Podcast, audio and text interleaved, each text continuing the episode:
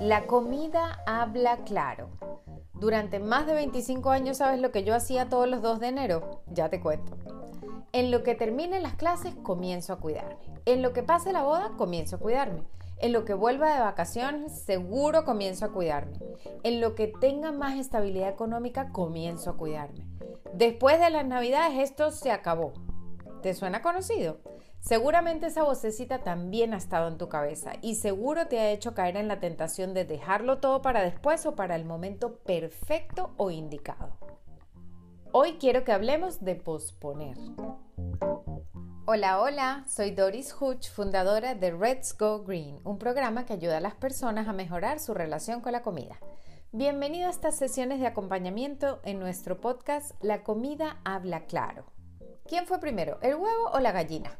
En el viaje por la vida no hay un tema más importante que el otro y no hay un orden perfecto que hace que una cosa llegue a estar perfecta para comenzar a atender la siguiente. La vida no es una carrera con pensum. Hay que simplemente cursar todas las materias a la vez, estudiarlas todas a la vez, presentar todas las pruebas a la vez y volver a estudiar y volver a presentar exámenes de nuevo todos los días de todos los temas a la vez. Es de humano siempre esperar al momento perfecto para comenzar a hacer algo o todo lo que planeamos y así va pasando la vida. No terminamos de entender que el momento es ya, es ahora, que no hay momento perfecto, que no hay reloj o pista que te diga ya, dale, comienza, ahora es perfecto. Todos los días son buenos para comenzar cualquier tarea, cumplir cualquier meta, objetivo o propósito que te estés planteando. Somos seres capaces de hacer varias cosas al mismo tiempo y a veces no sabemos aprovechar esa ventaja.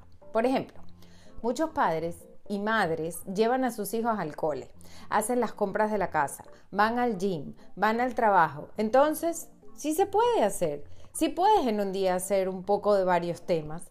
Claro, siempre y cuando se encuentre un equilibrio entre todo y siempre que se vayan ajustando esos hábitos poco a poco y día a día. Te recomiendo ocuparte de un pequeño paso de cada tarea de la vida todos los días. No esperes por nadie. La clave es avanzar un poquito a diario en cada tema. Además, ocuparte de algo no necesariamente es eliminar hábitos, sino también es reemplazarlos poco a poco. En lugar de dejar el pantalón en la silla, cuélgalo. En lugar de dejar los quehaceres para último momento, quizás puedes ir haciéndolos de uno en uno.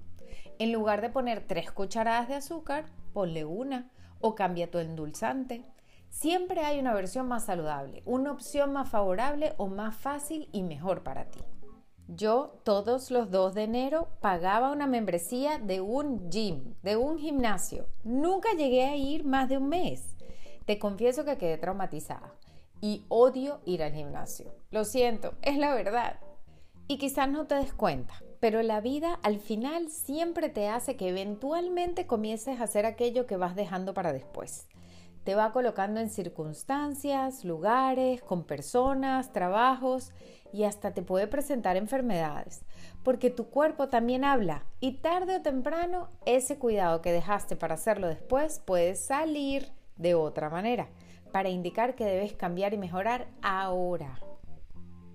Recuerda que siempre, siempre, siempre es el momento y solo tú tienes esa capacidad de hacerlo perfecto hoy para actuar. Muchísimas gracias por permitirme acompañarte en estos minutos hoy. Recuerda que puedes venir a este espacio a recibir tu dosis diaria de alimento para la mente. No más fantasías. La comida habla claro.